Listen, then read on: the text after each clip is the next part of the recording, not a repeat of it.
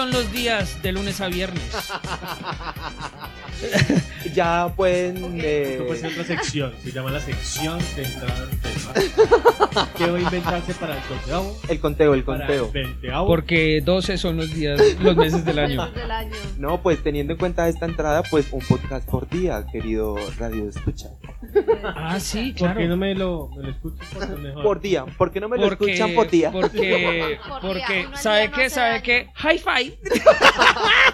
Un rapidín al día no es malo. No, a, a excepción de que también, en fin, no se pueden hacer, no se puede, Ah, bueno, bueno. sí se puede, no Dependiendo se del debe. rapidín que tengan, ¿no? Sí, no, no, no se debe es cuando la pareja hetero, eh, la nena, está en sus días. En esos 5 a 6 días. No se debe. Hay gente de gente. Y, re- y recordemos que hay otra entrada. Por detrás también se va. Dios. Sí, so- eso, eso es un método anticonceptivo, ¿no? Y yo- y yo- Y York y Detroit luego está en Detroit, está en la otra esquina. En la, en la otra costa. Por sonoridad. Señoras y señores, esto es como en Nueva York, la quinta avenida, quinto programa, quinta avenida, como en Nueva York. Recordemos, y recordemos nuestras redes, arroba Un un rapidín podcast. Ojo, uno, uno en número uno. O sea, usted coge y pone el número uno. Después, Rapidín. podcast. Podcast. Ay, te puse una letra. Ahí sí, pues, eh, ¿quién nos manda a poner hijo de puta título tan complicado? Que Bien. nos saquen otra cosa. Señoras y señores, me presento el Mañas. El hamburguesito. El mortífago. Y la zorra, Salazar. Muy bien, nosotros cuatro somos este grupo que se llama Un Rapidín. Podcast. Sí, señores. Eh, ¿Cómo vamos? Todo bien, ¿y ustedes? ¿Y Ah. ustedes? ¿Qué más de la Tiempo sin vida? verlos. Los hijos. Venga. ¿Cuáles hijos? Así Perrijos, ustedes tienen. Así, correcto, correcto. con hijos. Un hijo cuatro, cuatro patas. Cuatro, sí. Y. Ah, vaina. Hijo perruno, los están llamando por ahí últimamente. Hijo perruno. Perrijo, perrijo. Bueno, señoras y señores, eh, bienvenidos a esta cuestión, a esta charla, a estas mamadera de secciones. gallo. Eh, mamadera de gallo, pero, pero seria. Como un poco ordenada. Sí, es, es como le digo yo, es como esos montajes escénicos que son serios. Puta, que se mama gallo en la escena, pero son serios. O sea, un montaje, Sí, sí, sí, sí. un montaje serio, pues, así como... Sí, sí, hemos siempre en nuestras conversaciones, siempre en las- nuestras conversaciones siempre hemos hablado de, de esas experiencias tras bambalinas que los asistentes y productores eh, tienen que vivir detrás de las funciones de teatro. Ustedes no saben lo que uno como productor tiene que vivir detrás de bambalinas. Una vez boleo. contaremos historias que nos han pasado tras escenas de viajeros, Uy, no. pero por lo menos para exorcizar algo. No habrá fin. Ah, bueno, y ya tenemos más historias para las anécdotas del de Mañas. Tras escena. Tras No, escena. si ustedes vieran la de hoy, ta- fue, fue en una función, pero... ¿Cómo así hoy tuviste función? No, No, no, no, la, no, la- la- la- la- la la que anécdota de pensando hoy para trata Ah, ok, sobre ok. Una, una función que tuve, mm, pero Ay, danos unos avances, ¿cuál es la El función? avance de la anécdota. el avance de la anécdota fue una función en... ¿Cómo se llamaría? Bu- Bueno, vulgarmente o tal vez eh, no, no, es el, no es el nombre, en un manicomio, en una clínica mental, creo que ese es el título. Sí. el- el- En un repositorio de loquitos. fue, fue en una, un- una clínica de personas pues que están mal del coco. Eh, ya Ya les vamos contaré. viendo Ya cómo vamos va a ser este programa de, ya, de ya les contaré. Señoras y señores, eh, obviamente, como es costumbre, comencemos por el principio.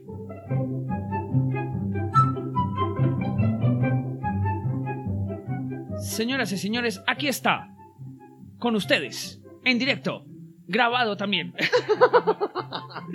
el hamburguesito y la noticia Bombi. Vamos a ver con qué sale este Ay, señor. sí. Bueno, hoy me ingresó el repositorio del, del Bombi. ¿Qué es. Suave. Suavecito. Ah, ok. No sé si serán With divertidas o no. his fingers, killing me softly. Con esa canción, en mi primera clase de inglés en la universidad, porque no hice el examen como para a cantar esa canción de Triquet. No, pero La vieja me echó de la clase y me hizo hacer el Maldito examen. bully, es un bully. Bueno, pero continuemos. Bueno, primera noticia bomba. A ver. Ustedes conocen nombres de pueblos raros, ¿cierto? Acá en Colombia. Sí. Un nombre, digamos, que se les ocurra ahí que no pueden montar. No porque la gente de Pacho es Ah, mariquita. Mariquita. No, no he podido saber cuál es el gentilicio de la gente de mariquita. Mariquiteños. Mariquita. Ah, sí, bueno, Sí, puede fin. funcionar. No, no puede, es así. Sí, sí, sí, yo le Pues creo. es que, yo le ok, creo, no, creo. continuemos. Pero pues para hablamos eso sobre los déjenlo en gentilicios. y ya, la misma mierda. Ustedes saben o sabían que en Austria pequeño pueblo que decidió cambiarse el nombre para que no se la montaran. Se llama la pequeña villa de Fox. Fucking. Ay, pobrecitos. ¿Y cómo se llamó entonces? ¿O cómo se llama ahora? Eh, el nuevo nombre de esta será Frontera de Austria con Alemania y será como Buschingen. No tengo ni idea. ¿Y hace cuánto lo cambiaron o qué dice? Eso fue en el año, el 11 de enero del, el 1 de enero del 2021. Bueno, de por sí los austriacos son un poco... No, no son muy, muy serios, muy... Muy qué, muy... ¿Cómo les digo yo? Muy alemanes, muy... ¿Son muy- alemanes? ¿Es alemán? Sí, claro, pero son muy, como muy puestos en su sitio, la, la broma. O sea, para reírse con los manes, fue puta. Es que ni No, una no anécdota mía, ningún weón. anima- ani- animal. No ¿Qué? conozco ningún alemán.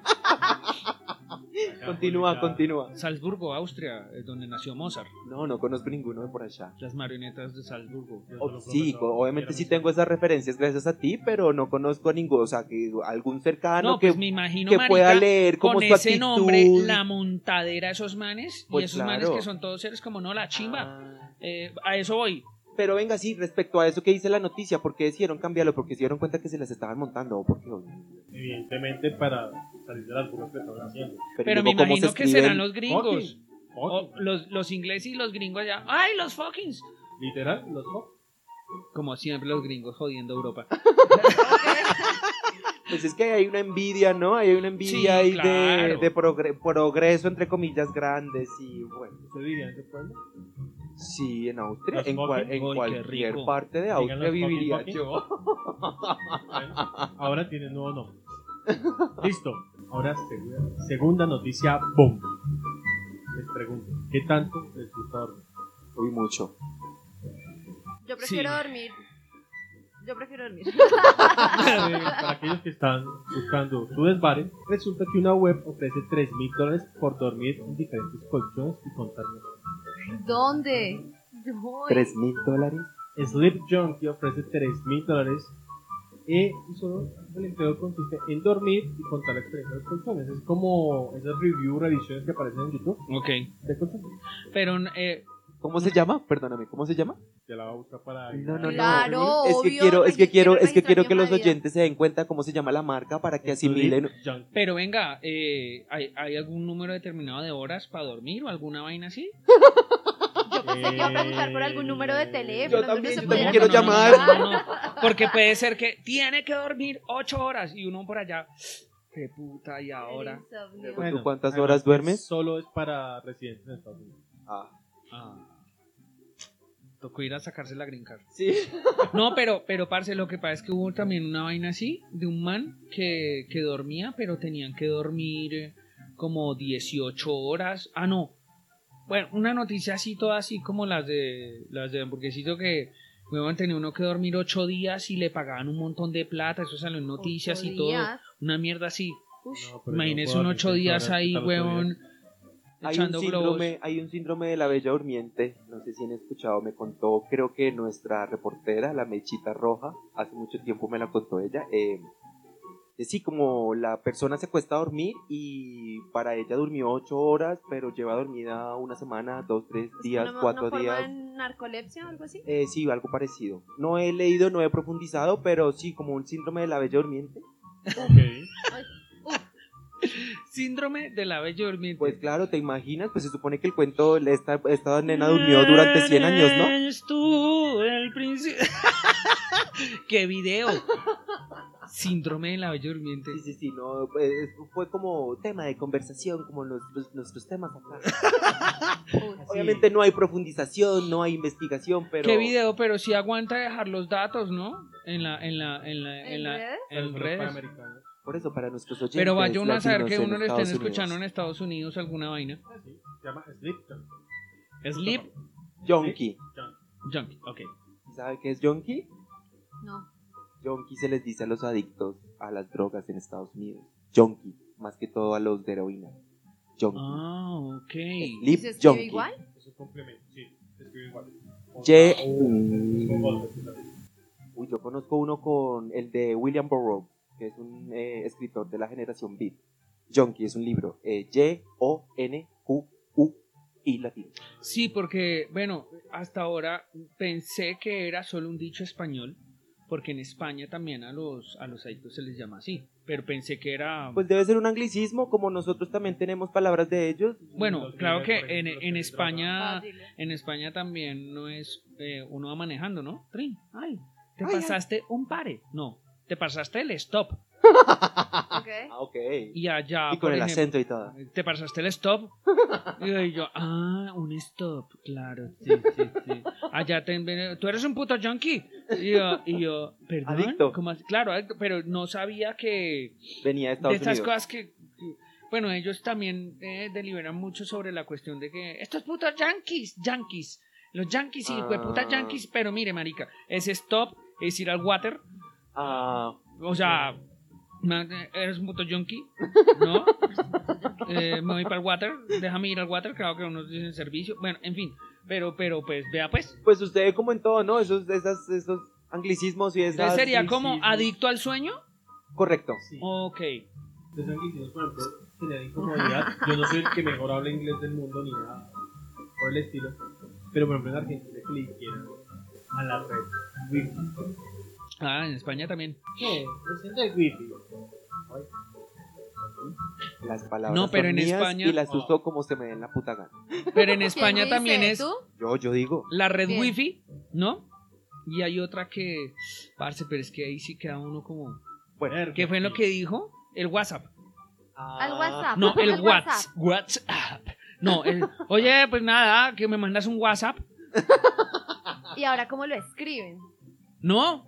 Eh, no, yo lo he visto no, escrito Por eso, que WhatsApp. Tal cual. Igual El el, WhatsApp. tweet, igual Tal el cual. tweet pasó del eh, Ay, sí. T-W-E-E-T al T-U-I-T. Tweet. Sí, sí, sí. sí, sí, sí, el. Facebook, También. el Bueno, Instagram. Continuemos con- por favor con las noticias, Bombi. Burger. Ah. Burger King. No, Burger Burger King. Yo, Burger King. ¿Será el mismo restaurante? De verga. ¿O será eso como de los toros? Yo digo Sí, también, hay una vaina miedo. que yo digo, usted imagina, cuando uno, yo me he puesto a pensar, cuando uno va al Subway, ¿no? Al restaurante, pues, que venden los sándwiches por metro. Ok, sí hay un juego de palabras ahí, pero termina el chiste. No, no, es una, es una, pero Es una entonces, reflexión. me hace un favor, me da un sándwich de 25 centímetros de chorizo. Debería llamarse Subgay. Me lo esperaba. Un Subgay. Hay una cosa, y hablando de chistes maricas, eh, nos debe echar una entrevista. en algún Oiga, momento. sí. Oiga, Shari. Nos hicieron el reclamo De por fuera de qué- micrófonos. No, unos no habíamos ¿Sí? cumplido la promesa. parte de de nuestros a oyentes. Dijo, pero es que en el podcast 2 dijo que en el siguiente iba a, pa- iba a entrevistar a Chari. Y en el 3, en el podcast 3, ya no estaba. Ahí sí, nosotros, hemos dicho oh, varias cositas que pasar oh, para los oh. próximos. Sí, sí, ¿no? sí. No ha aparecido. nadie No, no ha aparecido No. nadie quien reclame a Lucas, pero entonces, eh, Chari, voy a ir a hablar con él. Yo creo que, Que se agende. que voy a decirle a ver qué está haciendo y, y que venga entonces Shari. A ver qué pasa. Dios Arroba. Shari carísima. Numeral, qué chiste tan marica. La última vez que le una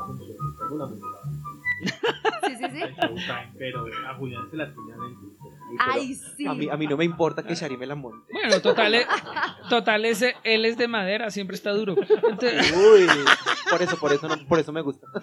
en fin, Continuemos. Bueno, última noticia, bomba. Es que a esta señora le debió. ¿Ustedes han tenido algún momento problemas para que le crean que es alguien? O sea, ¿cómo lo explico de una manera diferente?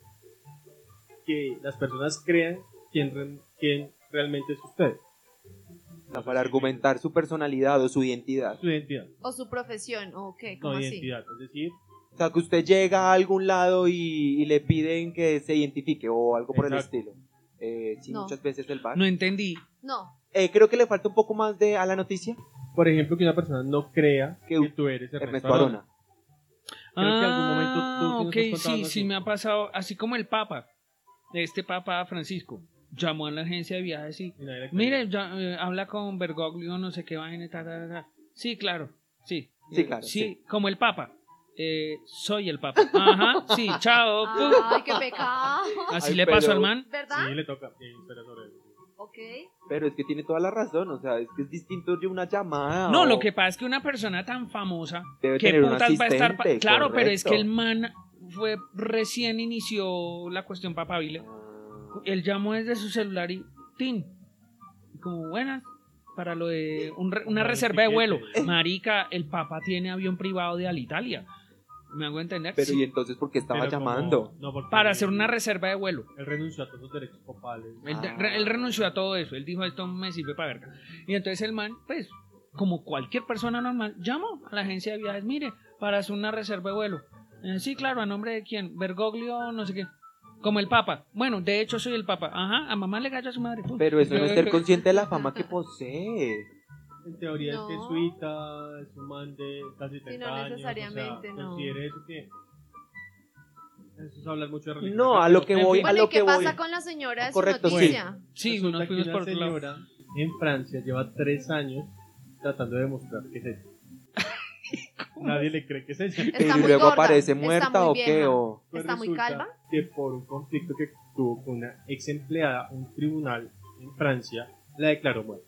Y nadie le cree que está viva. ¿Cómo así, weón? Lleva tres años tratando de demostrar que es ella. Y le da miedo salir a la calle porque, como hace para identificar, la pueden inclusive asesinar y pues eh, Pues No nada, queda nada, impune. Ella está muerta. Queda impune. queda impune. Entonces la señora no sale de la casa. Lleva tres años tratando de demostrarlo. Lleva tres años ¿Qué en cuarentena. video? Literal. Pero y entonces ahí qué? No, ¿y cómo va el proceso del abogado? No, Manrique, me hace el favor y profundice sobre las noticias. Eso es lo que dice la noticia. ¿Quiere el nombre de la señora? A ver si usted le cree que sí es ella. ¿Usted la conoce, Julio? Puede verificar que es ella. Es en Francia, ¿no? Obviamente No, pues pobrecita, obviamente, pues si la declararon muerta y un tribunal la declaró muerta, pues. Pero marica, es que pero tres años es que los abogados en Francia, ¿qué pasa con estos manes? Pues debe Ni que ser fueran colombianos. Pero ¿y cómo sería el lío tan hijo de madre con la empleada? La empleada dijo que estaba muerta y que no le había pagado. Y el tribunal, ah, está muerta, listo, declaremos la muerta. Lleva tres años tratando de verificar que sí. Nadie le cree. Que estaba muerta y que no le había pagado. Bueno, Eso hay- dice la noticia que no le pagó. Claro, no le pagó, ella acusó al tribunal por una ley en Francia, que Francia es un Estado social de derecho. Francia re- le puso el dinero, que es una empleada doméstica. Ah, pero le pagó el Estado, entonces la nena sí recibió las lucas. Claro, pero a la hora del texto Parte tiene del también su vaina buena porque dicen que cuando uno muere caduca la deuda. O sea, que si la vida tenía deudas y todo, ya está libre, papá. pero le pueden quitar la casa, no puede comprar nada, tarjetas de crédito cero, banco cero. Si tenía una pensión, no recibe pensión. Ay, qué mierda, marica. tan peludo. No, y también Sí, psicológico, ¿no? También debe, debe hacer su mella en la cabeza y la identidad, porque... Él no existe que todo el mundo le diga, no señora, es que usted, usted no existe. Es que usted ya Oh, se sí, murió. ciudadano. Correcto. Ustedes, sin poderse identificar, O sea, no puede salir, no tiene pasaporte para viajar, no Nada. puede nada. Noticia. Literal, cero a la izquierda. Sí. Señoras y señores, estas fueron las noticias Bobby.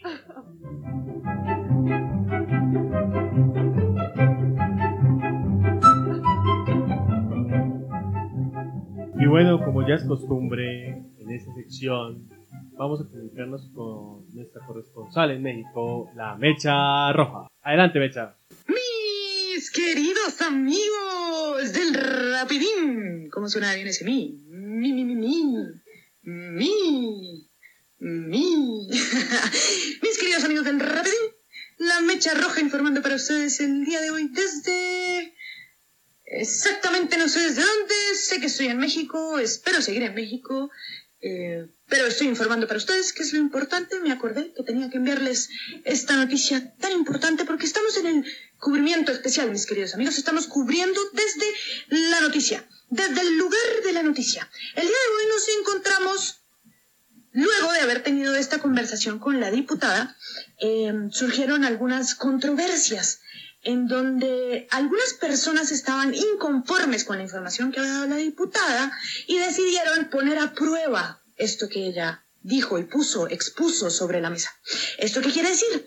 Eh, cuando fuimos a cubrir el segundo reportaje y hacer la entrevista directamente con la diputada, aparecieron este grupo de personas que, mm, que quisieron poner a prueba lo que, lo que ella había dicho y trajeron unos brownies inyectados, especialmente les pregunté cómo los habían inyectado, me explicaron, pero mm, siguió sin convencerme la información. El caso que le inyectaron 550 miligramos de contenido de, HTS de THC, de THC, em, y pusieron a prueba los tres mordiscos del brownie para el viaje aquello de cuatro días. Algunas personas hasta maleta llevaron porque pensaron que el viaje iba a terminar en Acapulco o en Cancún, pero eh, no fue así.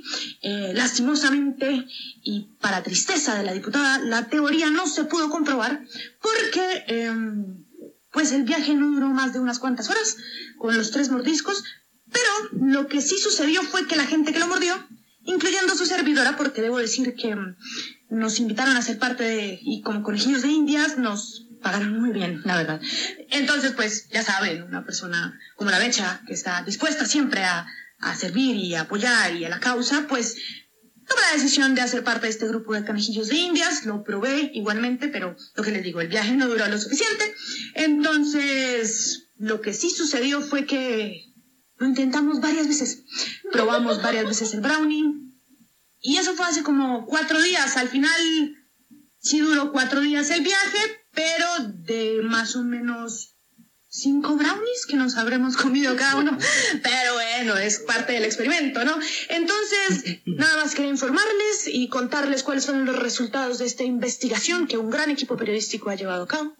Eh, sigo, como les digo, aquí está haciendo un poco de calor, la música está bastante agradable, pero seguimos disfrutando de México, seguimos investigando a profundidad con este tema y espero poder, poder compartirles más información próximamente. Yo por lo pronto eh, me voy a despedir. Voy a continuar aquí. Conocí unos grandes amigos mexicanos también que les mandan saludos a todos los del Rapidín. Eh, continuaré cubriendo esta información y nada, espero verlos pronto. ¿Qué pedo, me echa más brownie o qué? Amigos, los dejo. Un brownicito me espera.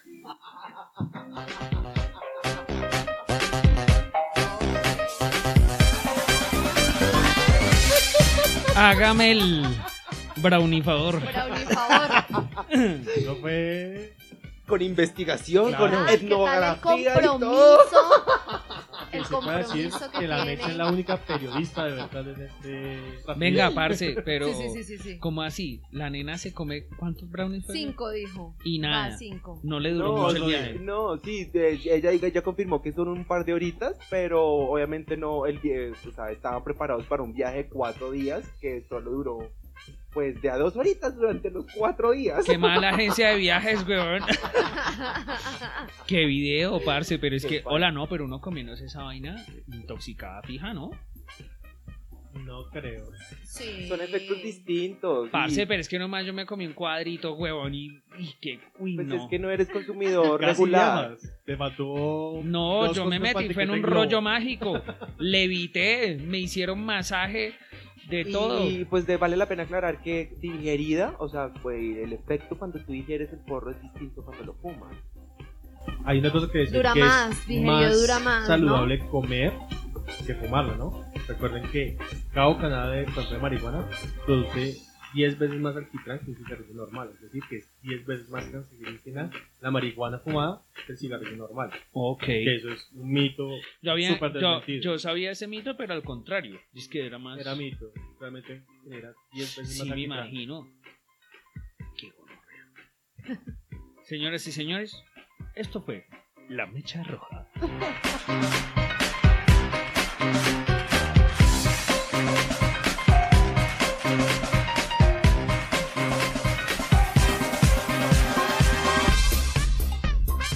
Dios mío, no sé, esta esta, esta sección que viene a continuación.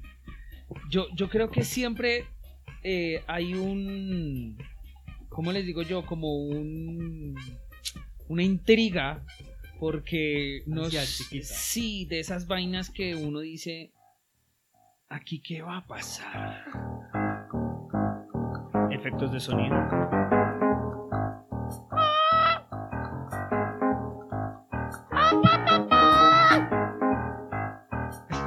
Yo no sé.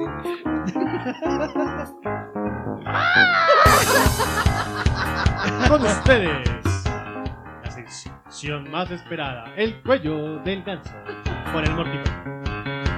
El mortífago. Oiga, espera un momento. Ay, sí, nos acordamos de... Sí, correcto. ¿Quién empieza? ¿Su merced? No, yo ya expliqué el mío. Falta otra persona completamente distinta que explique su, su nickname, por favor. Si quiere voy yo. Hágale pues. Ese nickname, nickname, apodo, resulta de la combinación de la compañía en un momento que caminamos mucho con Julián porque teníamos un proyecto en conjunto. Y pues a mí me gusta la buena vida. Es decir, si tengo dinero, me gusta comer en un buen restaurante, me gusta, si tengo el dinero, como tengo dinero y compro cualquier cosa. Entonces, pues creo que en la invitación a comer sushi. Ay, No me tan- acuerdo. tan hamburguesito, una hamburguesa rara, y de ahí salió que yo era un hamburguesito. Ah, sí, la chimpa, cuando trabaje también usted. Así listo. como la historia mía de usted es un hijo de puta sindicalista. Algo así. Ok. Ah, por Porque me no, necesito, un O sea- poco más de contexto. El hamburguesito se lo puse yo. eh, es la combinación entre burguesito y hamburguesa. Ahí estaba flaco y estaba gordo. Entonces no era por gordo. Eh, la parte de No, no, burguesito la explicó él con su eh, necesidad y con su fijación de satisfacer sus placeres en cuanto a comida y tecnología, porque si ustedes conocen al hamburguesito me entenderán que eh, intenta permanecer en la última vanguard- vanguardia de la tecnología con su celular, Burguesito. con sus eh, sí, con sus elementos electrodomésticos. Electrodomésticos. Sí, sí, sí.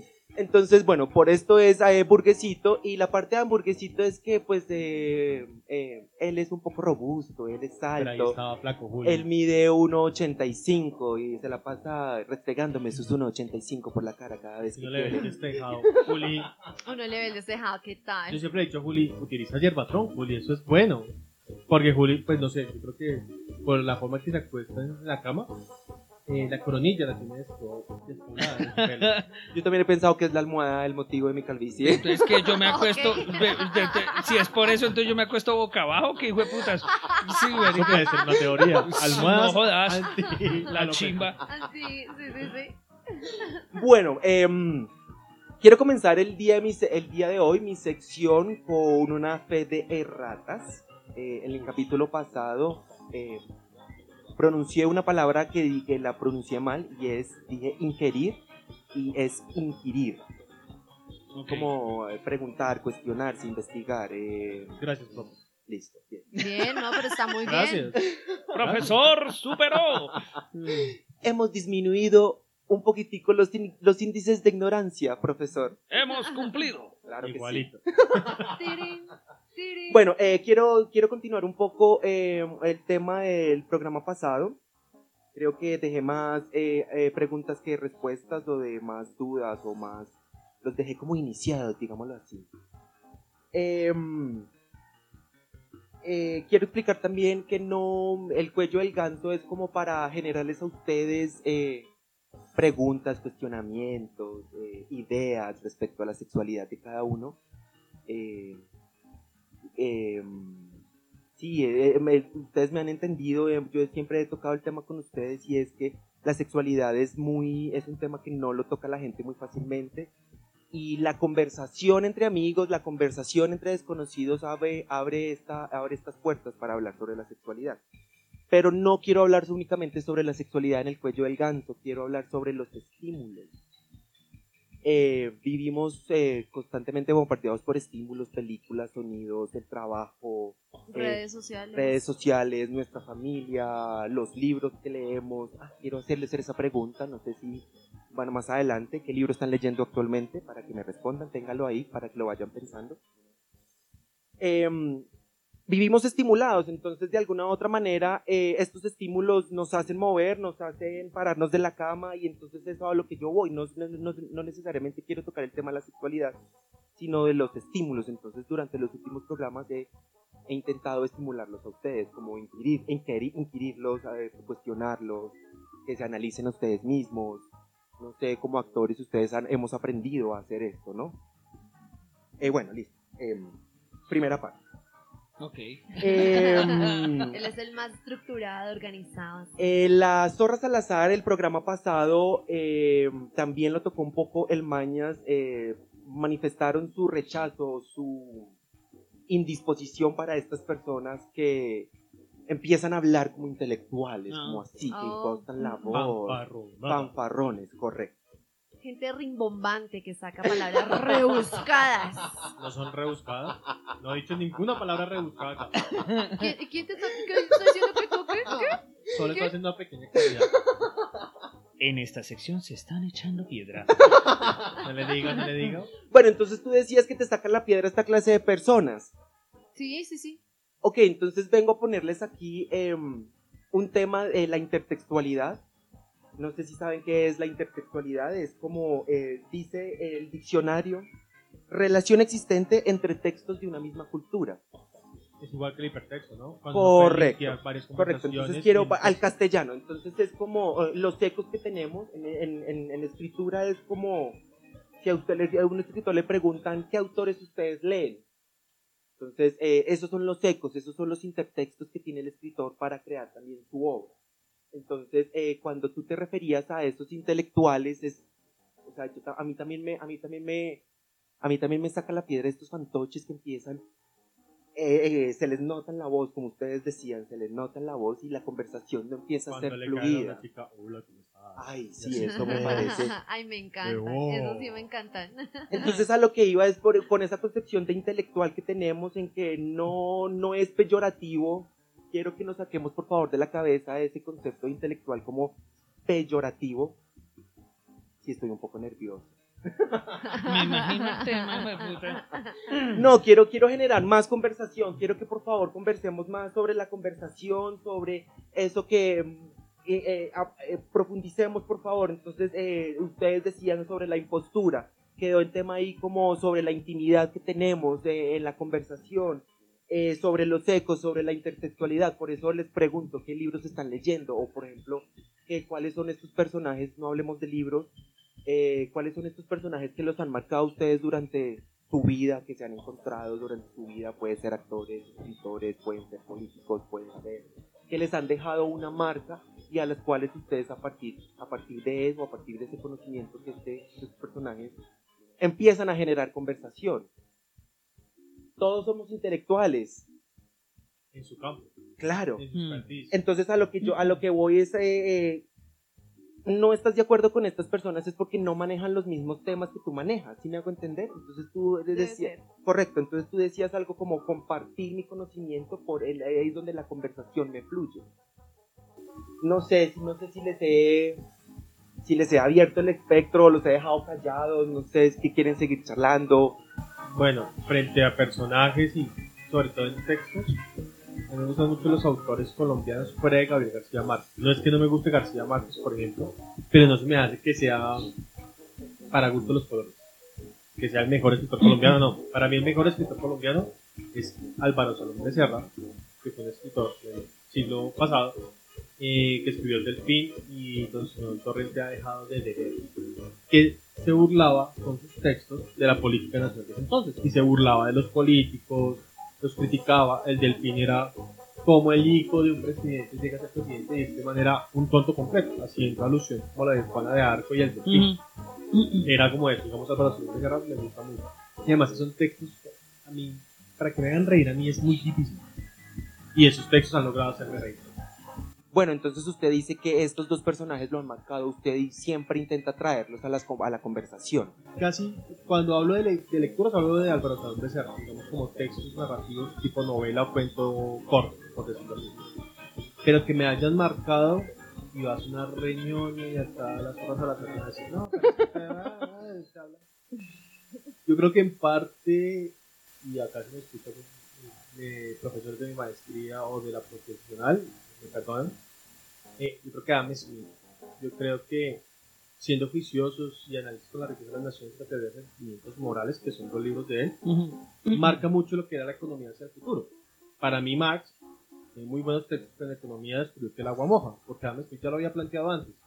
Entonces, creo que uno es Adam Smith, de hecho, de, creo que de cierta manera, y su vida medio loca, ¿no? Se murió de pena enamorado, se le murió la mamá. ¿En serio? Sí, Adam Smith.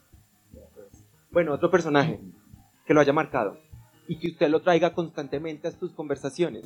Constantemente traigo mucho, soy economista, traigo mucho a Keynes para ciertas cosas y acá hay muchos economistas que pueden tirar sobre Keynes, pero es también esa vida detrás de él. Keynes tenía una vida, pues, sexual muy rara. Y era un man muy psicorrígido. La vida de Keynes es apasionante porque llevaba un diario sexual y de manera bisexual, en una época donde mataban a los, Bisexual. a los homosexuales, a la y era amigo, por ejemplo, de Alan Turing.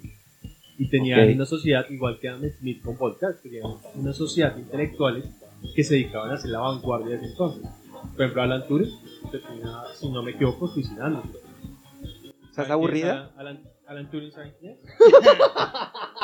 No, no, de hecho estaba pensando que nosotros vimos la película de... Código. Eso, que es como la vida de todos estos, de todos los eh, personajes que está nombrando el hamburguesito. Y recuerdo mucho la cara de él, todo fascinado, todo, ay, claro, entonces este, co-", o sea, se estaba como el chisme, y yo como, ay, qué buenas actuaciones, mira, ve, la, la fotografía muy chévere, ve, este plano está muy interesante, El ve, man es muy buen actor. estábamos como en lugares diferentes, precisamente por lo que tú dices de, según, como el área de Compartir, conocimiento. correcto. Entonces, no, y entonces y él, así feliz como está ahorita, de este es amigo de este, pero era mozo del otro, pero entonces con este, no sé qué, y como hilando muchas cosas. Además que seguramente la trama está muy bien planteada, la investigación y todo lo demás. Yo pensaba en eso, como, uy, cómo se les metieron a investigar todo eso, eh, la puesta en escena, la época, pues pensaba en, en todas otras cosas.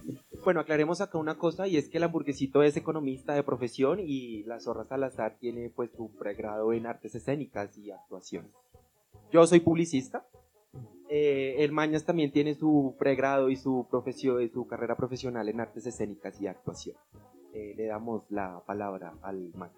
Dios mío, bueno, Ay, Chuchi. Recordemos la pregunta, es como este, estas personas que han marcado en tu vida, como para que las cuales tú charlas o a las cuales pues haces tus montajes y tu arte y tu... ¿Puedo apostar por uno? Yo Sí, también claro. puedo apostar por uno. Federico García Lorca. García Lorca. Federico del Sagrado Corazón de Jesús García Lorca es su nombre original. Ok. Fere- Fe- Federico o Federico del Sagrado Corazón de Jesús García Lorca. Este autor, mm, ¿cómo le digo yo?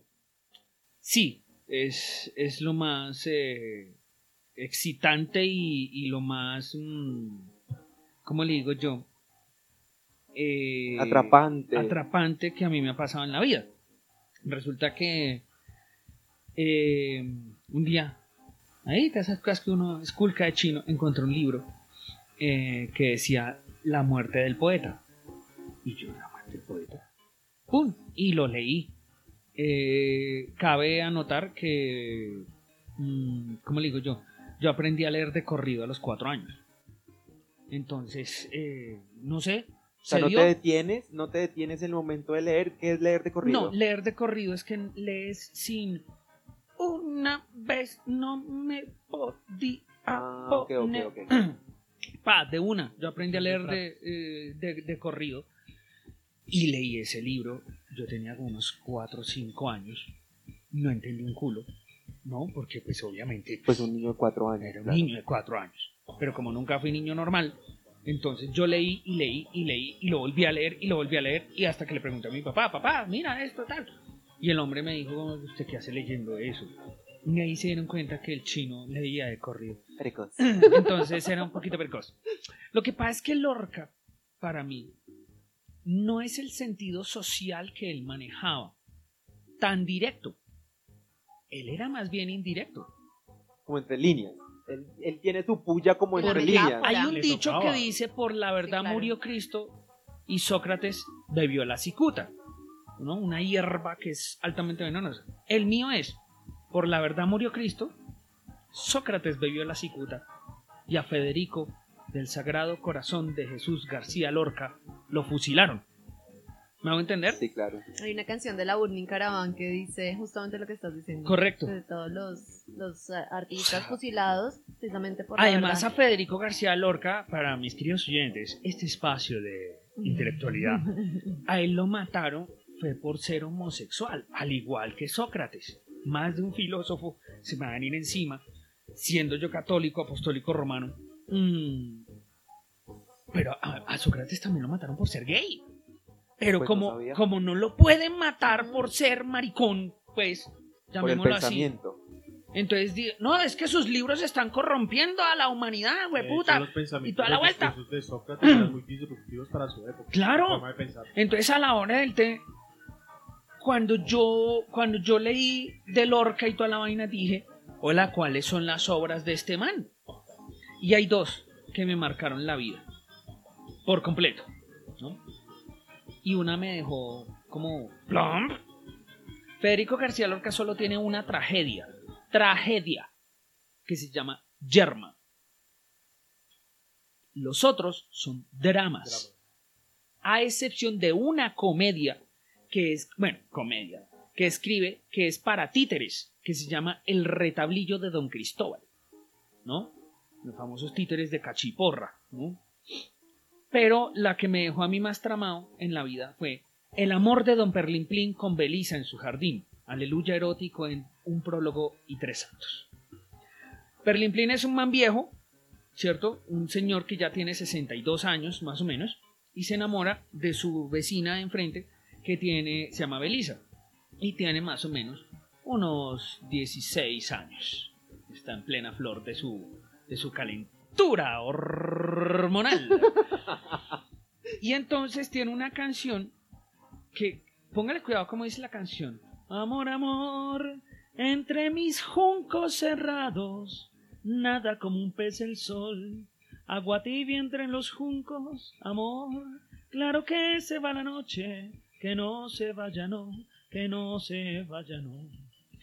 Eh, si usted pone a analizar agua tibia entre los juncos, amor, amor entre mis juncos cerrados, ¡osh! es como, uy, quieto. Erótico. Erótico. Pero mire que la gente cuando yo la monté salía como, no entendí. Entonces me tocó hacerla un poco más fresca. Perlimplín se casa con Belisa y la noche de bodas, Perlimplín amanece con cuernos. Le han puesto los cachos a Monsieur Perlimplín. ¿Por qué? Porque esto es una- un acto fantástico donde el alma joven de Perlimplín sale del cuerpo, le hace el amor a Belisa y vuelve al cuerpo de Perlimplín. Perlimplín, para no hacer más larga la, la historia, eh, dice que ella tiene un amante y que, que sí, que todo bien, que frescura. Entonces Perlimplín sale ¿no? con un puñal que está, como el, el mango tiene perlas Ok. y sale a matar al hombre de la capa roja que supuestamente es el amante. Perlimplín sale eh, a matarlo y llega el hombre de la capa roja al jardín de la casa de Perlimplín. Y dice Belisa, amor, ¿quién te ha herido en el pecho? Y dice, tu marido me ha matado con este puñal de perlas. Y cuando se quita la capa, es. Perlimplín. La gente quedó como, ay, no entendí. Entonces yo en mi puesta en escena hice una vaina que salía a la sombra, le hacía el amor a Belisa, bueno, un poco menos. Y la segunda es La casa de Bernarda Alba, drama de las mujeres en los pueblos de España, donde para mí, para mí, para mí, Lorca está representado en cada una de las mujeres. ¿Por qué? Adela, que es la menor de las cinco hijas, cabe aclarar que hay una que es del primer matrimonio de Bernarda y las otras cuatro son del segundo matrimonio y la obra empieza con el funeral, el entierro del segundo marido. Sí. La primera de todas, la mayor, y tiene un billetico largo porque el primer marido, el papá, ¿no? La heredera del. Póngale cuidado cómo me llama. Angustias. Ah, sí. Del segundo matrimonio, la mayor, ¿cierto? Es- son unos nombres, ya les digo el porqué. Bueno, entonces tenemos a Angustias, tenemos del segundo matrimonio a Martirio, Amelia, Magdalena y Adela.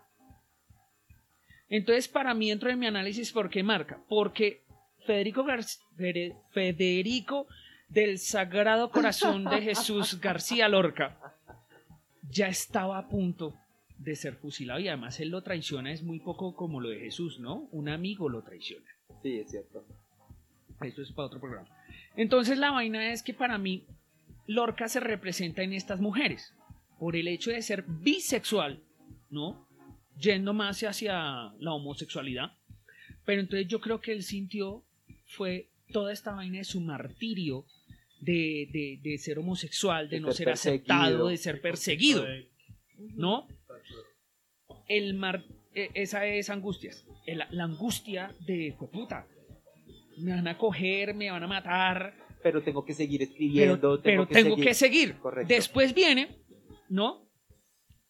Martirio. Ese martirio, porque martirio él la representa eh, con joroba, Sí. ¿no? Esta jiba y es la más fea de todas. Deformada. Entonces es como ese, ese peso que lleva en la espalda, ese martirio Ah, de, de- de toda esa vuelta de que, ah, marica, eh, no me puedo salir del closet porque pues obviamente bajo un gobierno como el de Franco, completamente eh, Derecha, fascista. fascista como el solo y toda la vaina, ¿no?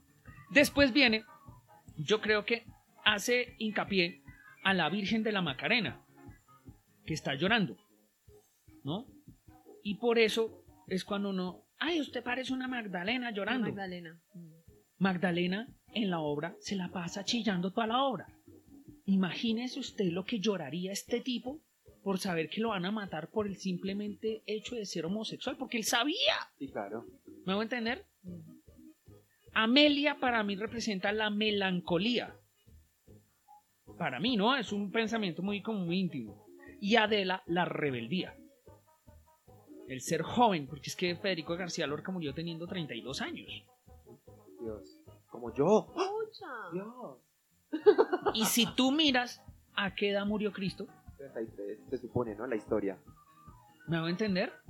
Es, es- es muy heavy, ¿no? Y la Poncia, que es como la criada, es como la que lleva la fiesta en paz.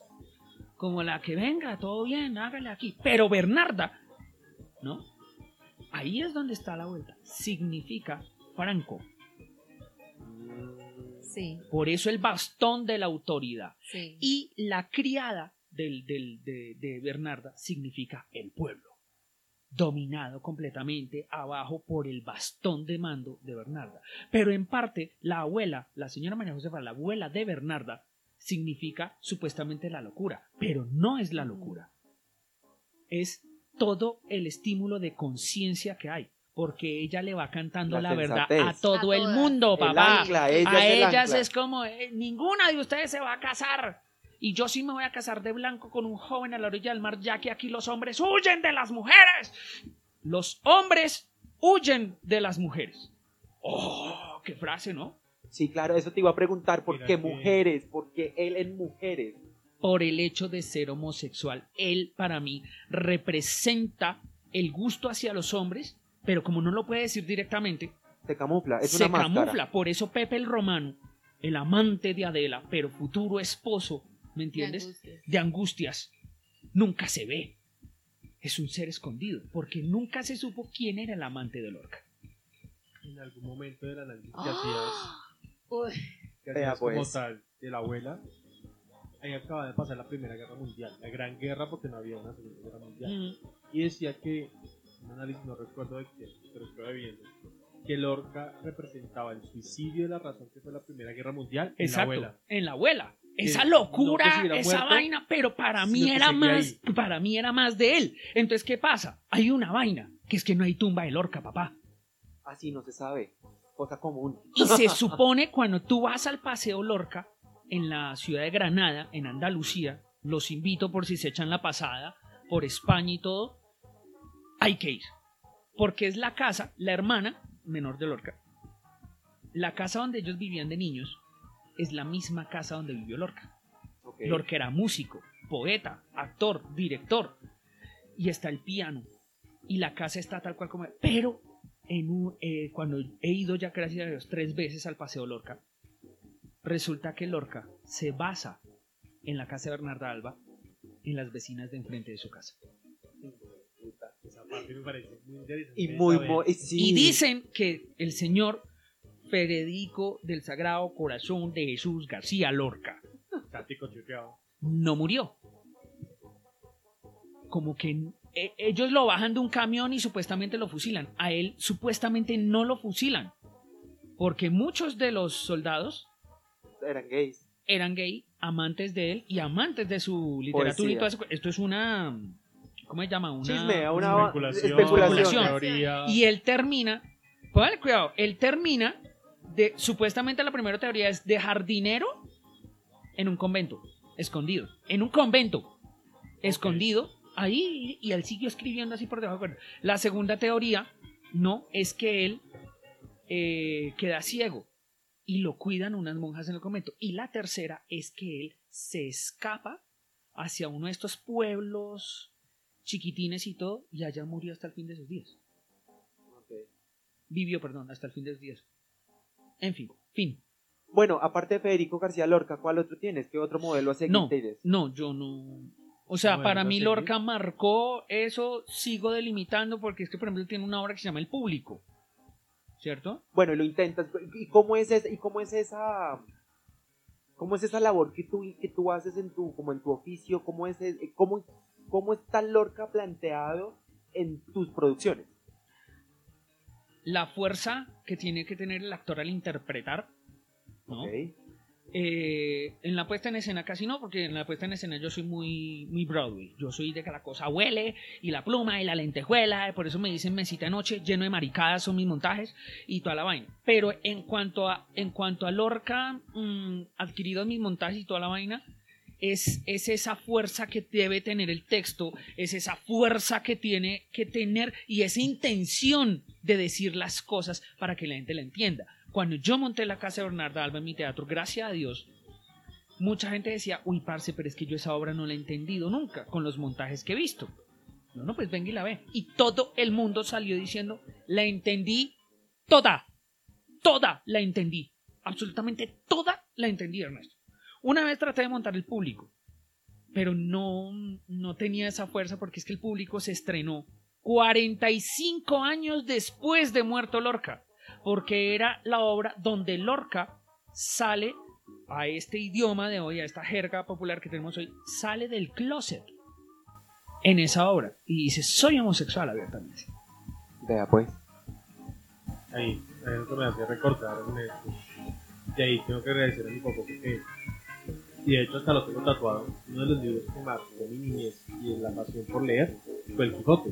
Mm, Y de hecho, hay muchas analogías de la vida que utilizó desde El Quijote también. Y fue un texto que leía a los 8 años, como a los 12. claro, el Hidalgo Caballero. Un texto de 1900 páginas, lindo para leer.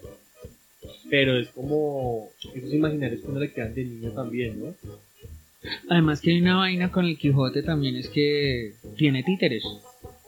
De todo. Cuando él, él se monta en el video, lo que están haciendo realmente son títeres los que están representando, y él se monta a defender a, a su princesa, no era, no era princesa, sino era otra princesa, y se monta a defenderla y se mete en el cuento, y ahí estaba la lucha del sentido común que era Sancho y la pasión por soñar y viajar que era el Quijote. A la final yo creo que a mí me ha pasado un montón de Quijotadas, y El- siempre sueño mucho. El famoso retablo de Maese Pedro. Bueno, chicos, severo, si se pillan que. Si se pillan que eh, en toda mesa de conversación también está detrás de cada uno, como estas personas, estos ecos, a lo que yo llamo eco, a lo, digámoslo así, que aquí también está Federico Eco, García eco, eco. Lorca, aquí está Adam Smith, eh, aquí está el otro que merced mencionó. Eh, bueno, por mi parte, eh, tengo varias personas así como referentes en mis, en mis labores. eh, me gusta actuar, me gusta escribir. Y en cuanto a actuación, tengo varios referentes. Son más que todo chicas. Dios mío, no sé por qué. me gusta mucho, se las he mencionado mucho. Me gusta mucho eh, Kate Blanchett, como ella interpreta sus personajes. Eh, este personaje de Galadriel en El Señor de los Anillos me parece loco, loquísimo. Y este personaje con el cual ella ganó el Oscar que se llama Blue, que se llama Jasmine, que es Blue Jasmine de Woody. Ella es como mi referente, me parece tesísima, me parece que tiene una voz espectacular, me parece que le pega a todos sus personajes y siento que eh, alguna vez leí una entrevista y ella se acerca a sus personajes con mucha compasión. Ella dice que hay que tenerle compasión a sus personajes. Eh, no es entrar en conflicto con el personaje, no es entrar a, a analizarlo, a observarlo, no. Entre, entre relajado a sus personajes, entre compasivo, entre entendiendo para poderlo interpretar. En cuanto a literatura, en cuanto a escritores, me gusta mucho un autor que se llama John Maxwell Coetzee, es eh, surafricano. El man tiene, mm, no sé, maneja mucho el intertexto de sus obras. Por ejemplo, estoy leyendo una que se llama ahorita El Maestro de Petersburgo y es como estar leyendo a Dostoyevsky con Crimen y Castigo. Tanto así, porque Sí. Crimen y Castigo. Sí, el man logra, el man logra esta portentosidad, no sé si estoy hablando bien, este portento de los rusos, no sé si han leído a los rusos, estos rusos son épica, como ver Bertolt Brecht, pero lectura. Correcto, sí, no sé, los rusos Lectura tienen épica. dentro de los escritores, dentro de la literatura, los rusos tienen su, su fama y es ah, como a, a lo vastos que son, como a, a lo que logran abarcar en sus obras, todo lo que logran abarcar respecto a la condición humana. Eh, listo, estos ¿Ya son murió? personajes. Eh, ¿Quién? John Maxwell, sí, no, está vivo. Ok. Es Nobel de Literatura 2003. Oiga, eso sí es un video, ¿no? Porque estos autores viejos también. eh, ah, bueno, volviendo un poco a lo de García Lorca, dicen, dicen muchos que murió a los, a los 38. Pero resulta que hay también una especulación, ¿no? De que en ese tiempo los registros eran a mano y, él, y a él le pusieron fue más años. Porque. Ah, pues claro, los errores en esta clase de documentos en esos años era Puta, terrible. Pero según dice el libro de los 32, pensé que ese señor había muerto, lo confundí. No, no, no, está vivo, el señor está vivo, vive en este momento en, en Australia y el man no le gusta, lo que me gusta de él también es que no le gusta dar entrevistas. El man con los medios es un poco, tiene su distancia porque no le convencen las entrevistas que les hacen los periodistas. Él dice que todo lo que él tiene que decir está en sus libros, está en sus obras, entonces lo invita a uno a leer sus obras para que lo entendamos. Qué chingo. Es una chimba esta clase de respuesta. Eh, continuemos con las zorras al azar y sus personajes como para acabar la sección porque nos estamos alargando un poco Fue para que tengan en cuenta. teórica. Fue puta. Este No sé si es estimulante. teórica. Continúa, cariño. Eh, Bueno, de leer, en este momento estoy leyendo unos. Un, un libro de relatos de Emma Reyes. No sé si. No, no la conozco. No lo relacionan.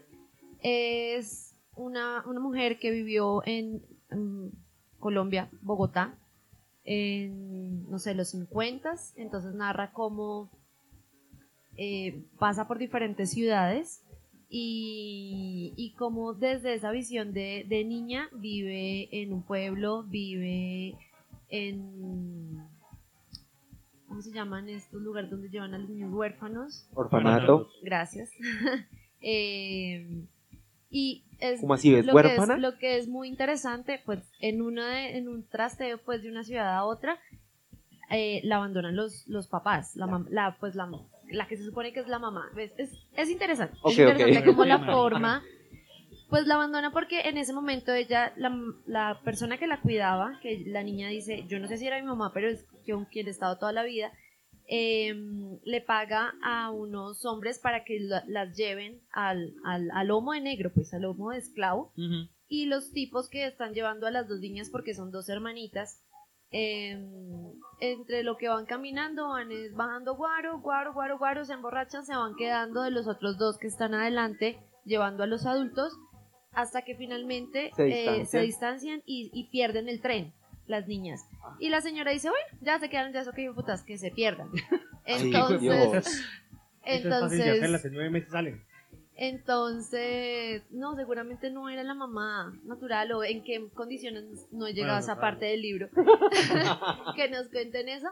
Eh, pero lo que es muy interesante y lo que es muy bonito es esa, esa visión de la niña en el viaje. Hay una parte donde está en un pueblo, en Cundinamarca, y narra cómo en medio de una fiesta llega un monstruo gigante de ojos rojos y que bota así como humo por todas partes y al final del párrafo dice, fue la primera vez que vi un carro.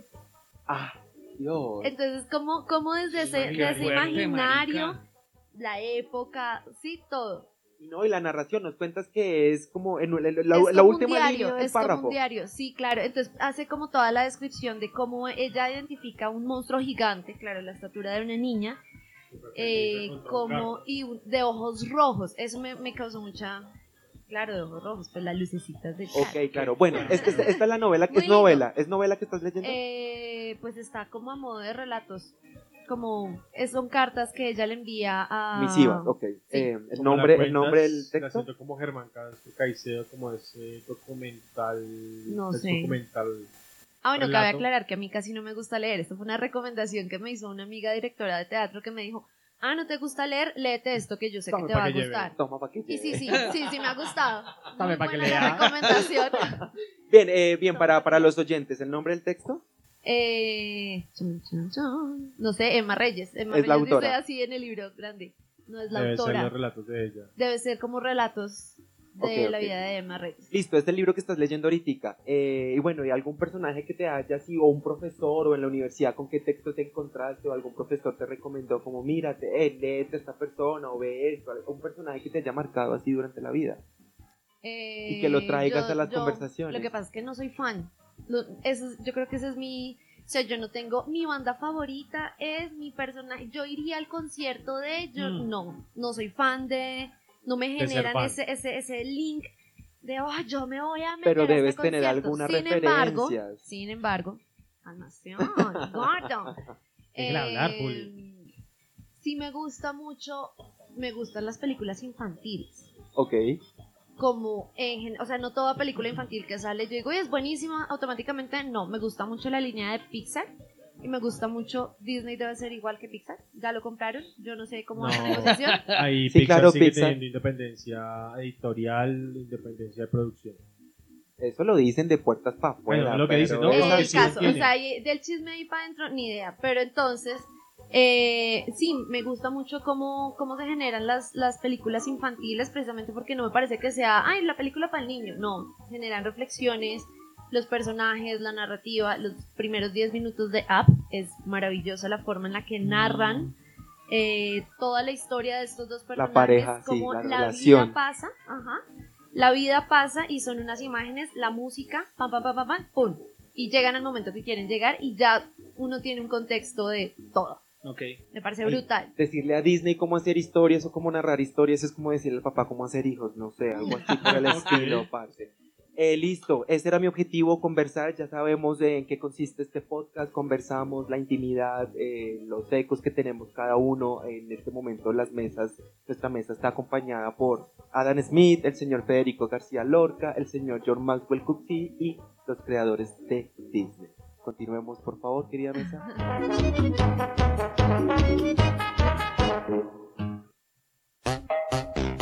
Ay, Dios mío. Oiga, este tema. Sudé y todo, sudé. Pa' hablar. ¡Hue Sí, puta! pues estimuló, que era la tarea. Me estimuló esa Creo que toca hacer otro podcast para este tipo de temas extensos. Tan Bueno, estimulante. pero les gustó, está bien. Severo, severo, Está chévere. Listo, continuemos, chicos, gracias. severo. La vaina es como dice nuestra compañera Zorra Salazar. ¿Qué voy a decir yo después de esto? que sí, de. Listo. Ay, señores. Bueno. Y Me toca, me toca. Espere un la segundo que me toca. más esperada por ustedes. Todas las secciones son esperadas según usted. Hay que generar expectativa, Julio. Véndase, papito. Pero vuelva a su bien escaso. Con ustedes, queridos oyentes, la sección, la anécdota con el Mañas. Yo- ya me estoy riendo. Sí, no sé, puta. Es que. Es que, marica, es que. Parce, bueno, yo al principio del programa decía que lo del manicomio y todo. Resulta que en Colombia, país suramericano donde nos encontramos haciendo este podcast, se le llama Centro de Rehabilitación de Pacientes con Trastornos Mentales. Ojo, Centro, Centro. de Rehabilitación de Pacientes con Trastornos Mentales, vulgarmente llamado en el, en el vulgo de la, de la popular. palabra, en el argot popular, La de la común. jerga, dije jerga eh, popular, manicomio. Donde Están estas personas pues con trastornos mentales. Eh, ¿Qué pasa? Marica, me llaman. Llaman eh, una- unas personas a decirme, ay, es que estamos haciendo el, el día, ay Dios mío, el día de la cultura aquí en el centro de rehabilitación para pacientes con trastornos mentales. Entonces yo sí, claro, ¿y qué necesitan? No, pues es que queremos tenerlo a su merced con las marionetas para que nos ayuden esta semana, en este día, eh, porque hacemos día cultural con los internos, con los pacientes. Y yo listo, ¿no? De una. Eh, bacano, aguanta y chévere, cuenten conmigo. Nosotros le mandamos el transporte, toda la cuestión. Bueno, y me dirigí hacia una- un espacio de aquí de Bogotá que se llama Cibaté, donde está este centro de rehabilitación Aunque ahí. en ese tiempo sí, te estoy hablando que fue hace ratico. Bueno, entonces yo me fui, yo llegué y toda la vaina y no sé qué, cuando de repente, eh, pues, eh, pues yo me senté, yo eh, craneé todo mi, mi show, lo dejé armado y todo, y me senté a, a- a ver eh, la semana cultural de estos manes. El día cultural, perdón. O sea, pasaste, terminaste tu No, función. no, no, no, no, Ok. no, no. Ellos iban primero. Ok, ok.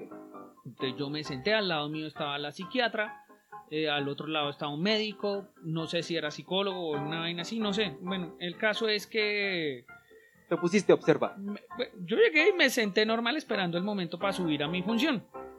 Resulta que estaba dentro de estos señores y me llamó mucho la atención una orquesta de cámara, o sea, filarmónica, filarmónica. sinfónica, bueno, eh, filarmónica y sinfónica tienen su diferente significado. En fin, el caso es que yo me subo, o sea, yo los veo violines, eh, trompetas, clarinetes, chelos, bajos, Wow. flautines, todo, una orquesta de cámara Claro, suena impresionante. montada pues con toda. Entonces yo al lado izquierdo tenía la, a la psiquiatra, ¿no? Y le dije, oye, pero, pero ellos son de aquí, o sea, ellos son Internos. internos de acá. "Mm, Sí, claro. Y yo dije, pero entonces estos manes no están tan ¿Están mal. locos? ¿Lo dijiste o lo pensaste? No, yo lo pensé, Ah, obviamente. bueno. Yo dije, "Pues estos manes están, es, están es en bien, ¿no? Porque pues Tocan la, instrumentos. la coordination y toda la vaina. Correcto. Bueno, resulta que entonces empieza todo el mundo bravo, no sé qué, y entra el man, o sea, todos vestidos de, de frac y toda la vuelta, con su batuta. El maestro, pues, y tenían partitura y todo, huevón, en sus, en sus atriles. La filarmónica les quedó en pañales. Marica, yo dije, oiga, qué chimba, huevón, ba- chévere, o sea. no, bacano. Chimba, de, yo en mi inocencia pensé, estos manes tal vez ya están rehabilitados, digo yo, y Ah, se le miden esta sí. vuelta. Como un proceso ya más. Me da toda la puesta en escena esta lógica. Ok, llega un man, parce, llega el man, o sea, el, llamémoslo el maestro de la orquesta, y eh, resulta que el hombre mm, llega, por eso quité la música, llega con sus manos, ah, haga haga cuenta en posición firmes, Ok. pero movía los dedos así. Es como si, como estuviera chasqueando, pero no sonaban. O sea, se lo rozaba el pulgar con los otros cuatro dedos, Ok. ¿no? Así, muy nervioso al micrófono. Llega el tipo, ¿no? ¡Tin! Buenas noches. Y yo, ok, buenas noches, ya empezó mal. Porque eran como las 11 de la mañana. Buenas noches. eh, y, la, y la mirada perdida, ¿no? Los, los, los ojos para todo lado, nunca miró al público. Eh, vamos a interpretar eh, varias canciones. ok. Y había unos silencios y todo el mundo así como, "Mm, claro, sí, sí, sí. El auditorio estaba hasta las tetas. Ok. Diga, Todo el mundo estaba ahí. Los, los, los padres y me imagino familiares, de los de pacientes que estaban en esta orquesta. Vamos a, a interpretar. y las manos, ¿no? Siempre las manos en movimiento. Vamos a interpretar. Eh, eh, sí, se quedó callado. Y yo como que, marica, ¿esto qué fue? Weón?" Vamos a interpretar el negrito del batey. Filarmónico. Yo dije, qué chimba, weón, oír esto en filarmónico, en, en- en orquesta.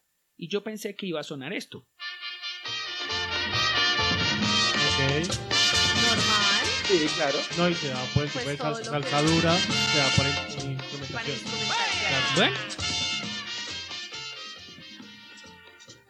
Entonces, mi pregunta fue, parce, pero, o sea, ¿la van a interpretar orquestal o con, co- o con voz? A lo que el tipo llega y dice, eh, y con ustedes eh, las voces. Iban entrando dos señoras y un señor. Y yo dije, ah, caray. Montados. Y todo el mundo, pues, bravo, bravo, bravo, bravo, bravo. Vuelve la receta. Yo pensé que esto iba a comenzar así. Y los violines, y, y, ¿no? Como bacano. Yo dije, qué chimba. de expectativa. Claro. Obvio. Bueno. Y yo pensé que los cantantes iban a decir algo así. A mí me llaman el negrito del batey.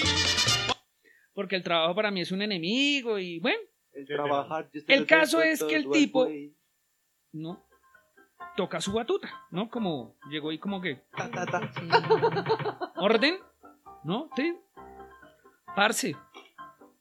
Dios mío, tenme la risa. El tipo hace con su batuta, ¿no? Y cuando da la primera, parce, todo el mundo comenzó por su lado, huevón. Eso- Hijo de puta. Marica, eso era.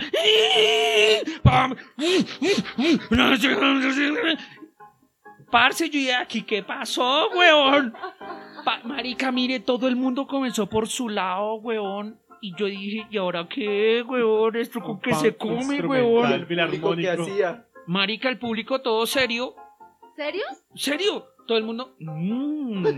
Exquisita Y pieza. parce, pero es que esos violines iba todo el mundo por su lado, huevón. Y cuando empiezan a cantar.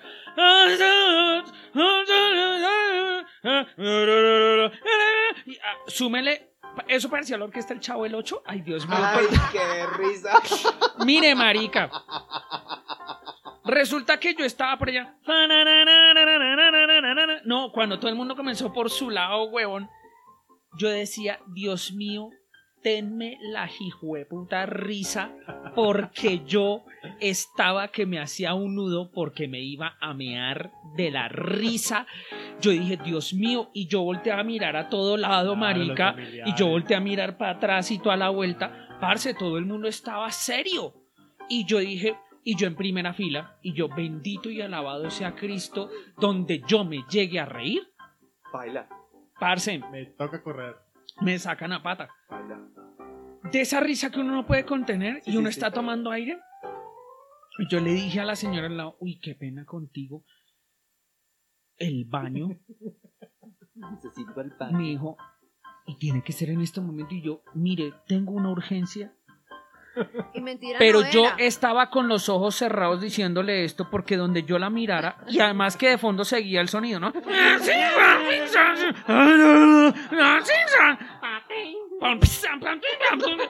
Parce, entonces yo me dice, mira, sales por el hall y ahí está. Y yo cogí me salí del auditorio así agachadito y todo. ta, ta, ta, ta, ta. No pude más. No pude más. Yo ya estaba con mi uniforme de trabajo, con mi, con mi falda, mis cosas y toda la vaina. Y me tuve que sentar en la puerta del auditorio a cagarme de la risa tan tenaz. Tal fue la risa que yo me oriné. Ay, Ernesto. No pude contener. Me, me meé. Me mié. ¿Y entonces, Ernesto? Pues, parce, resulta que, pues eso siempre está lleno de, de gente, ¿no? De caminando, Sí, claro. médicos, enfermeros y toda la vuelta. Y llega uno de los manes y dice, ¿y este man de dónde salió? Pues claro, un man en falda que se acaba En de falda, orinar. en corbata, cagado en la risa en, el- en la puerta del auditorio. Y ¿Qué habitación te Y tocó? meado. Pues, parce, me van cogiendo estos manes y me dice, venga, ¿usted dónde salió? Y yo no podía seguir de la risa, pero claro, yo dentro de mi, mi subconsciente dije, hijo de puta, Me van a internar. me van a internar. Como yo le explico a mi mamá Pues, eso. parce, yo le dije, no, no, mire, mire, mire, lo que pasa es que, lo que pasa es que, es que, no, yo vengo a hacer una función. Y dice, pues sí, porque usted, Usted no es de acá. usted no es de acá. Yo le digo, no, pero necesito el baño. Me dice, sí, creo que le hizo falta, ¿no? Claro, yo estaba encharcado. Entonces yo salí y yo dije, mierda, ¿y ahora qué hago? Pues me tocó quitarme pues los, los gillos y, el, y la, una, una, como un leggings llamado chicle en mi época, ¿no? Em, y me tocó quitarlo y yo, ¿y ahora dónde meto esta vaina toda mojada? Entonces me devuelvo ya un poco más calmado. La orquesta ya había acabado su intervención. Desarman todo, yo llego, hago función, pues me ha tocado hacer la función viringo. O sea, por, por debajo de la falda. Como yo tengo una falda de uniforme, me toca hacer la función viringo, entonces Con el me sentía ahí. mal y todo, pero estos hijueputas, claro, las primeras filas están ¿Y no te desocupadas para, para que todo, no, pues yo llegué al baño, pues cogí papel higiénico y como que me eché agua, porque Ay, no. pues el olor a berrinche y todo, No, el, el picor de la cogí orina. esas, esas, esa- esos daños y los eché en la basura porque yo dije, yo que me voy a llevar todo esto miado. Me devuelvo a hacer mi intervención y estos manes estaban ya sentados y yo, amigos, buenas noches, buenas, buenas noches, no, Buenos días. buenos días, no sé qué, bla, bla, bla, Ahora bla, sí bla, bla, habitación. Empecé la función. Pues los manes de la orquesta, como estaban las tres primeras filas desocupadas, ellos se sentaban ahí para ver mi show. Pues los manes se sientan, ¿no? A ver la función y empiezan a hablar entre ellos.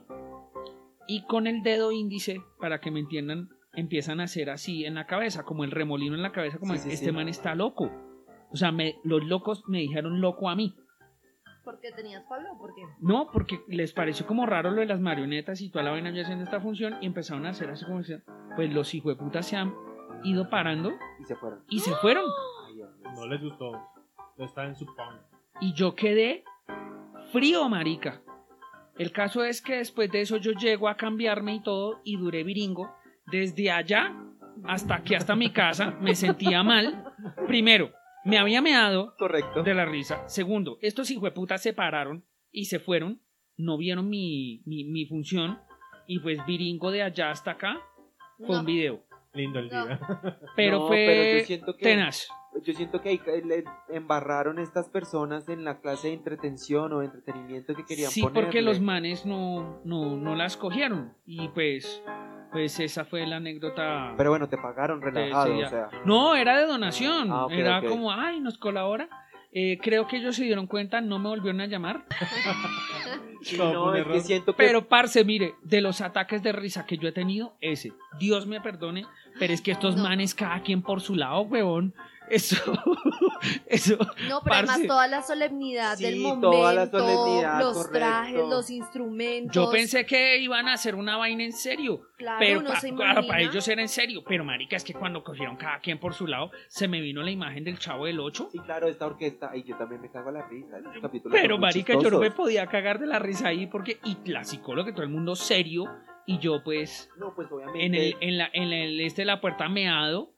Eh, yo creo que ellos se dieron cuenta quién botó estos boxer aquí y esto está mojado. Ay, este, no. este Arona es mucho, hijo Pero, de ¿nunca puta. les? ¿Qué? ¿Que se orina? ¿A orinarse? No, ¿Orinarse qué? yo estuve a punto. De, de la risa. Y esto es un cuento que ni siquiera mis papás saben. Ay, sí. En Lo van a algún saber. momento del colegio Pinovengo premian a los alumnos por su buen rendimiento. Ajá. Y me iban a premiar por un buen desempeño. El colegio donde yo soy egresado es gigante, es uno de los colegios más grandes de Bogotá. Y tiene su propio coliseo. Bueno, nosotros estábamos atrás del coliseo, esperando la filita para recibir el premio porque éramos varios alumnos. Y yo veo a una profesora de contra mesa. Rodó, tumbó, no eran bastidores, sino unos tubos como de natación. Ok. Mejor dicho, casi es barata el coliseo. todo por detrás. Y me reí, y me reí, y me reí. Casi que cuando me llevan a recibir el premio, Y yo miraba a la profesora ahí toda como de pelo. Ay. No. Además que me tocaba bajar, saludar a mis papás, el colegio semicerrado. Qué video.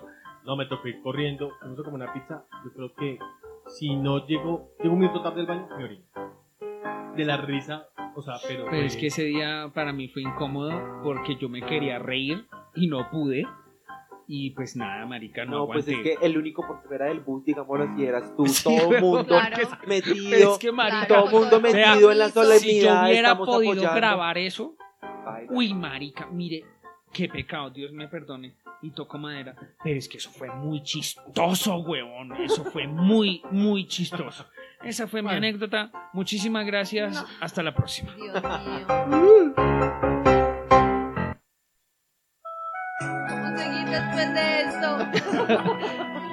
Señoras y señores, un momento de reflexión, un momento de tertulia, pero sobre todo de pensamiento. Con ustedes, la zorra Salazar.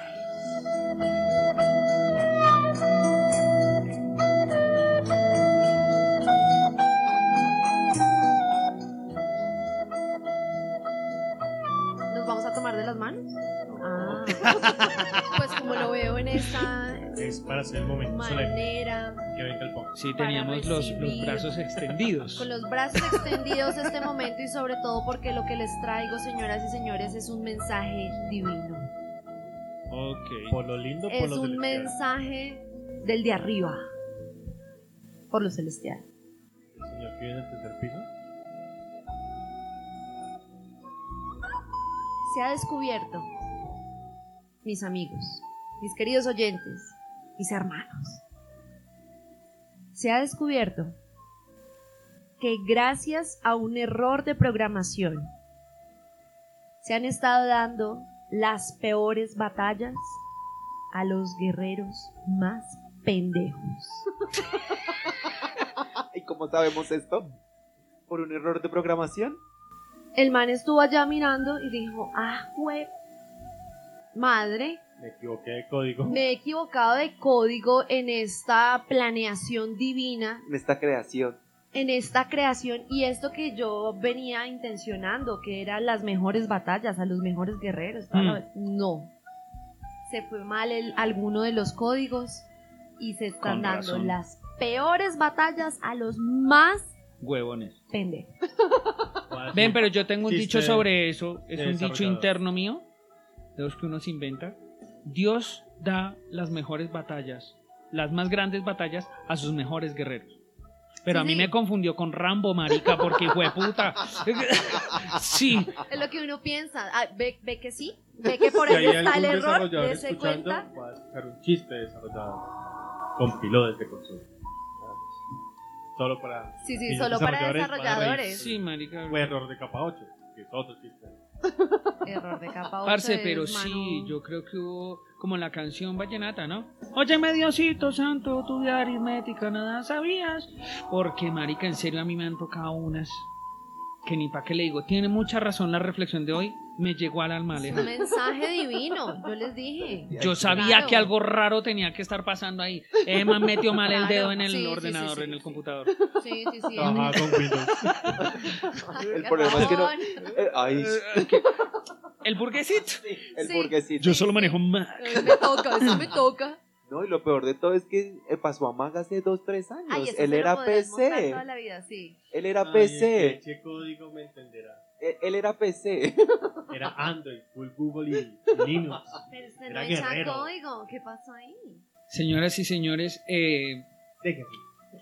pensé que me había librado de estar eh, pensando y todo. Esta vez no fue el mortífago, fue Aleja la que me dejó pensando. Eh. Dios mío, solo me libré de un programa de estar confundido que fue el cuarto, el quinto, el quinto elemento, el quinto repite. Me dejé confundido, claro, marica. Me Todo, dejé todo, todo, sí, me dejé, me, me autoconfundí. Claro, claro, claro, claro. Así Porque confundido la está. verdad resultó cierto mi dicho. Dios Sí. manda las mejores, las más grandes batallas a sus mejores guerreros.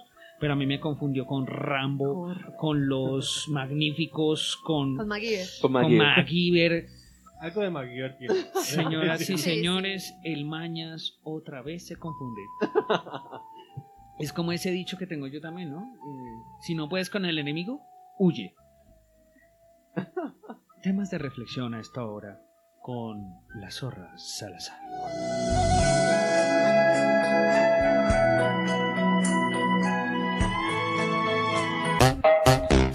Que hoy nos dimos garra. Sí, Un poco, un poco. un poco. Perdona que llegó hasta este momento, sepa que van a Y que gracias, no, capítulos. y que gracias también Que por gracias llegar con nosotros hasta el hora y final. media de tertulia. Hijo de puta, hora y media. Sí.